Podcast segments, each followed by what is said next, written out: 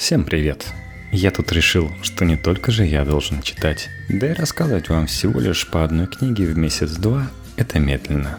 Поэтому сегодняшний выпуск посвящен семи отличным книгам в жанре нонфикшн, чтобы с пользой провести это лето. О моде, еде, человеке и воспоминаниях. Литературный критик «Медузы» Галина Юзефович делится своими рекомендациями по летнему чтению. На этой неделе 7 отличных книг в жанре нонфикшн, познавательных и увлекательных, которые нельзя пропустить. Юваль Ной Харари, «Сапиенс. Краткая история человечества». Издательство Синбад, 2016 год, перевод Эл Сум. Книга Ювали Ноя Харари я, конечно же, ее читал, и, надеюсь, многие из вас тоже, своего рода гуманитарный ответ краткой истории времени Стивена Хокинга. Если великий физик буквально на пальцах излагает историю Вселенной, то израильский историк делает нечто похожее, только с историей человечества. Почему приучение огня стало такой важной вехой, когда люди жили лучше всего? Спойлер, вовсе не сейчас, а во времена охотников и собирателей – Тогда и работать приходилось меньше, и питание было разнообразней. Почему мужчиной быть выгоднее, чем женщиной? В чем опасность денег? И как наша биологическая природа транслируется в социальную и обратно? Обо всем этом Харари рассуждает с блестящей ясностью знатока и пылкой страстью убежденного социалиста. Концептуальный, яркий и полемичный «Сапиенс» – самый увлекательный нон-фикшн, опубликованный по-русски за прошедший год – и, пожалуй, лучшая книга в этом жанре со времен оружия, микробов и стали Джареда Даймонда. Словом, вещь, которую нельзя пропустить. Тем более, что на подходе русский перевод второй книги Харари «Homo Deus», еще более нашумевший, в которой идея автора о прошлом проецируется на будущее. Цитата. Романтизм с его любовью к разнообразию идеально сочетается с постулатами консюмеризма – их брак породил неисчерпаемый рынок впечатлений, на котором зиждется современная индустрия туризма. Потребляя впечатления, мы якобы расширяем свои горизонты, реализуем свой потенциал и становимся счастливее. Соответственно, когда миллионер хочет наладить отношения с женой, он везет ее на роскошные выходные в Париж. И эта поездка отражает не какие-то его необычные и сугубо личные желания – но пламенную веру в миф романтического потребительства. Богатому древнему египтянину в голову бы не пришло решать кризис в отношениях таким способом. Возить жену в Вавилон, например. Он бы построил ей роскошную гробницу, о которой супруга всегда мечтала. Мария Гринда Артсен. Дресс-код. Голая правда о моде. Эд Маргинем, 2017 год. Перевод Евы Рабьевой. В России мода по-прежнему воспринимается по большей части как нечто легкомысленное и неважное. А признаться в интересе к ней – примерно то же самое, что публично объявить себя человеком поверхностным и бездуховным. Захватывающая книжка норвежской журналистки и исследователя Марии Гренде Арнсен – лучшая прививка от подобного снобизма – в ее изложении мода и модная индустрия оказываются средоточием и наиболее рельефным воплощением всех самых актуальных общественных и культурных трендов последних десятилетий. Мода как искусство выделяться Трендсеттер – это всегда человек, одетый так, как другие оденутся послезавтра, и как реализация нашей потребности в мимикрии. Мода как семиотическая система – к слову сказать, одна из наиболее проработанных и совершенных, и как мощная, пятая по объему в мире индустрия, объединяющая известные модные дома, производителей одежды масс-маркет, целую армию стилистов, байеров и глянцевых журналистов. Мода как источник экологических проблем и как следствие нашей иррациональной, почти физиологической тяги к прекрасному. Мари Гринде Атцен рассматривает моду во всевозможных ракурсах – от экономического до нравственного, и пишет о ней с афористичной хлесткостью, не оставляющей у читателя ни малейших сомнений в том, что мода – это серьезно. Цитата. Исторически кофты с капюшоном относились к уличной субкультуре афроамериканцев. Вместе с тем в истории культуры закрепилась традиция изображать зловещие, угрожающие образы с капюшоном на голове – Так смерть часто рисует в длинном плаще с капюшоном. Император ситхов из «Звездных войн» тоже носит капюшон. Жуткие дементоры в книгах о Гарри Поттере появляются в капюшонах. Белый капюшон – символ Куклус-клана. Впрочем, капюшон не всегда является орудием зла. Он как будто специально создан для подростков, преодолевающих непростой этап своей жизни. Здесь капюшон выполняет одновременно две функции. Во-первых, выделяет подростков из обывательской среды, а во-вторых, объединяет их в собственную группу, сообщая им необходимое чувство принадлежности. Он делает их менее уязвимыми – так получается, что мелочь вроде капюшона становится носителем великих идей. Станислав Дробышевский. Достающее звено. Акт Корпус 2017. Двухтомник антрополога Станислава Дробышевского, книга из которой можно долго, возможно бесконечно черпать смешные байки и исторические параллели, которые хочется едва дочитать, купить в подарок другу. Разумеется, не бескорыстно, а чтобы потом обсудить. Написанная с ироничной легкостью, она заставляет забыть о том, что и автор – один из ведущих специалистов в области антропогенеза, крупнейший исследователь человека как биологического вида. Достающее звено – это одновременно и книга о том, как один вид древних гоминид эволюционировал в самое высокоразвитое существо на Земле и планетарного масштаба семейная сага и обстоятельный рассказ о том, как человек познавал собственную родословную. Если вам интересно, у кого больше шерсти, у нас или у шимпанзе, как размер зубов связан с интеллектом и почему идея происхождения человека от обезьяны до сих пор сталкивается с сильнейшим сопротивлением, книга Дробышевского будет для вас идеальным летним познавательным чтением. Впрочем, если все это вас не интересует, все равно попробуйте почитать «Достающее звено». Скорее всего, Дробышевский сумеет вас переубедить. Цитата. В начале 20 века археологами практиковался замечательный метод определения древности – лизнуть ископаемую кость. Бытовало мнение, что если она липнет, значит ее возраст не самый почтенный. Если не липнет, весьма достойный. Так что немалое число находок было облизано в самом буквальном смысле слова – Джулия Шоу «Иллюзия памяти». Почему нельзя доверять своим воспоминаниям? Издательство «Калибри», азбука «Атикус», 2017 год. Некоторые люди убеждены, что помнят себя в утробе матери, и почти у каждого из нас найдется пара-тройка воспоминаний, относящихся к младенчеству или самому раннему детству. Мы бережно их храним и очень ими дорожим. Однако, сюрприз, все они ложные – до 3-4 лет человеческий мозг просто не может сформировать воспоминания, способные сохраниться до зрелого возраста.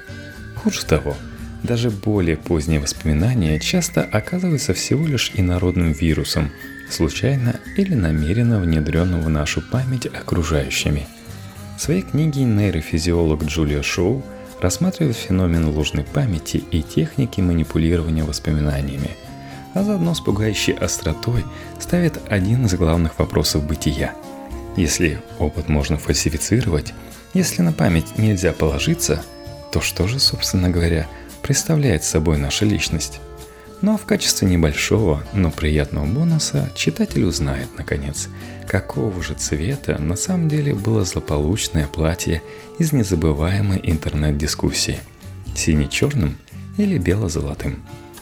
Цитата – в ходе первого эксперимента участникам, которые в детстве побывали в Диснейленде, прилагалось прочесть рекламное сообщение, в котором говорилось, что во время поездки они наверняка пожали лапу Микки Маусу. Как и предполагалось, те, кто прочел брошюру, более уверенно вспомнили, что они пожали лапу Микки Маусу, чем те, кто ничего не читал. Во время второго эксперимента других участников просили прочесть другую рекламу Диснейленда – которой упоминалось, что они пожали лапу Бакзубани, в то время как первое исследование не исключает наличие реальных воспоминаний, в ходе которого эксперимента участников заставляли поверить в реальность абсолютно невозможного события. Бакс Банни – это персонаж, созданный компанией Warner Bros., и в Диснейленде ему делать нечего. Похоже, даже такое незначительное воздействие, как небольшая реклама, может повлиять на наши драгоценные детские воспоминания – Майкл Газанинга Кто за главного? Аст Корпус 2017. Перевод под редакцией А. Якименко. С одной стороны, мы убеждены, что являемся целостными, уникальными существами. Принимая решения, мы основываемся на неких собственных принципах, которые могут быть рациональными или не очень, этичными или нет. А значит, каждый из нас полностью ответственен за свои поступки.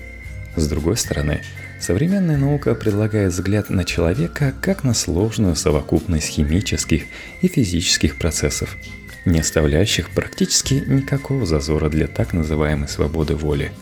Книга американского психолога Майкла Газаниги – попытка примирить две эти противоположные, на первый взгляд, концепции и предложить комплексный, то есть основанный на всей сумме накопленных наукой знаний, ответ на вопрос – кто же главнее, биологически обусловленный мозг или порождаемый им неуловимый разум? Если коротко, то ответ этот таков – Мозг формирует определенные ограничения предпосылки. Однако как именно мы в их рамках обживемся, какие возможности реализуем, а какие бездарно зароем в землю, зависит от воспитания, индивидуального опыта, а также свободной воли. Утверждение не то чтобы сенсационное, однако Газанига – мастер интеллектуальной интриги. Ухитряется подвести читателя к нему таким неочевидным маршрутом – что некоторые потрясения в любом случае гарантированы. Цитата. Изучая белоголовую воробьиную овсянку, Питер Марлер обнаружил, что молодые особи готовы и способны усвоить ряд звуков лишь в течение краткого чувствительного периода между 30 и 100 днем своей жизни. Его интересовало, сможет ли он контролировать, какую песню они выучат, если будет давать им слушать разные звуки – Изолировав молодых птиц во время их чувствительного периода, он давал им слушать песни либо на их родном диалекте, либо на чужом. Птицы освоили именно тот диалект, который слушали. Таким образом, диалект, который они усваивали, зависел от опыта. Затем Марлил захотел узнать, смогут ли они освоить несколько иное пение других видов воробьиных, если будут слушать его – он чередовал песню, обычную для белоголовых воробьиных овсянок, и трели другого вида воробьиных, обитающих в той же местности. Однако птицы выучили лишь песни своего вида. Итак, хотя усвоенная овсянками манера пения, диалект, зависела от того, что они слышали, их возможность осваивать разные звуки была весьма ограниченной – то, что они в принципе могли выучить, определялось предшествующими ограничениями, связанными с нервной системой. Том Нилон. Битва за еду и войны культур. Тайные двигатели истории. Издательство Альпина Паблишер, 2017 год. Американский эссеист Том Нилон пишет историю еды как серию захватывающих и временами прямо-таки душераздирающих триллеров – Сенсационная связь между развеянием карпов и эроготизмом, неизлечимой болезнью, вызываемой спорыньей, оказывается у него скрытой пружиной, приводящей в действие исполинскую машинерию крестовых походов. Каннибализм из страшноватой архаической сказки оборачивается вполне обыденной бытовой реалии времен совсем не таких отдаленных, до викторианской эры включительно. Своевременное увлечение лимонадом – подобно ангельской деснице, отводят от Парижа бич страшной пандемии. Потребность в создании питательной и долго хранящейся основы для супов Солдат, поевший горячего супа, идет на смерть куда охотнее своего собрата, супа не отведавшего. Ложится в основу величайшей аферы в истории кулинарии и приводит к массовому распространению глютамата натрия. Не все истории, рассказанные Нилоном, одинаково достоверны. Автор и сам не скрывает, что между версией увлекательной и версией задокументированной он скорее сделает выбор в пользу первой. Однако, вероятно, именно поэтому читать его книгу – сплошное удовольствие, а великолепные иллюстрации – по сути дела, битвы за еду не просто книга, но настоящий арт-объект делают это удовольствие максимально диверсифицированным и многогранным. Цитата. Многие из вошедших в обиход напитков обладали репеллентными свойствами. Анис, виа де анис, можжевельник, веспирит де жанивер, кориандр, виа де кориандра, фенхель в ио де фенуэл, Список можно продолжить. В Париже 1668 года практически не осталось мест, где чумные блохи чувствовали бы себя в безопасности. На городских свалках, сточных канавах и трубах, привычных обиталищах крыс, блоха-переносчик чумы не выживала, потому что эти места были обработаны лимоном и другими репеллентами. Обессиленные блохи миллионами погибали на улицах, тоскуя о мышах песчанках, а люди и крысы благодарили судьбу – Альберто Мангель, Куриозидос, Любопытство. Санкт-Петербург, издательство Ивана Лимбаха, 2017. Перевод А. Захаревич. Из всех книг нынешней подборки «Любопытство» Альберта Мангеля, переводчика, литературоведа, секретаря и помощника легендарного Хорхе Луиса Борхеса, пожалуй, в наименьшей степени удовлетворяет критерию чистой познавательности. Автора интересует не информация как таковая, но путь к ней – не случайно в первой же главе Мангель цитирует драматурга Сэмюэля Беккета. «Ошибитесь, попробуйте снова. Ошибитесь лучше». Опираясь на божественную комедию как на эталон умозрительного исследования, Данте становится незримым проводником автора в мире чистого любопытства и присутствует во всех главах его книги. Мангель ищет ответов на вопросы, казалось бы, довольно абстрактные, от Зачем мы здесь и насколько мы разные? До как все упорядочить? Вернее, не столько ищет сам, сколько изучает, как вдоль этих смысловых направляющих двигались его великие предшественники. Однако абстрактные вопросы в его исполнении обрастают прагматической плотью, оборачиваясь вполне конкретным разговором о формировании современных взглядов на место женщины в социуме или об этическом аспекте ядерных бомбардировок – легко перепархивая от Давида Юма к Симоне де Бувар и от Кавки к Плинию Старшему, Мангель невероятного масштаба интеллектуал, книжник и знаток буквально всего на свете, озабочен нанесением на карту не столько надежно описанных территорий, сколько тайных тропок, ведущих человечество через разочарование, заблуждение и ошибки в сторону принципиально недосягаемой и оттого особенно сияющей, вершины истинного знания.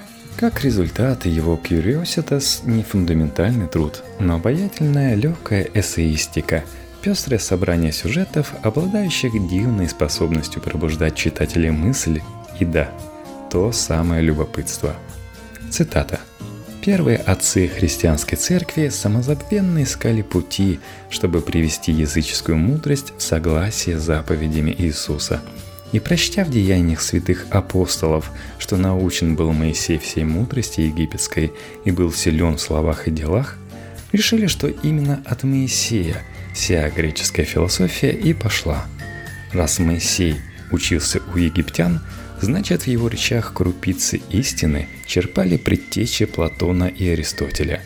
Существует предположение, будто бы из-за чередования гласных имя Моисея превратилось в Мусеий, и этот легендарный певец, предшественник Гомера, был учеником Орфея.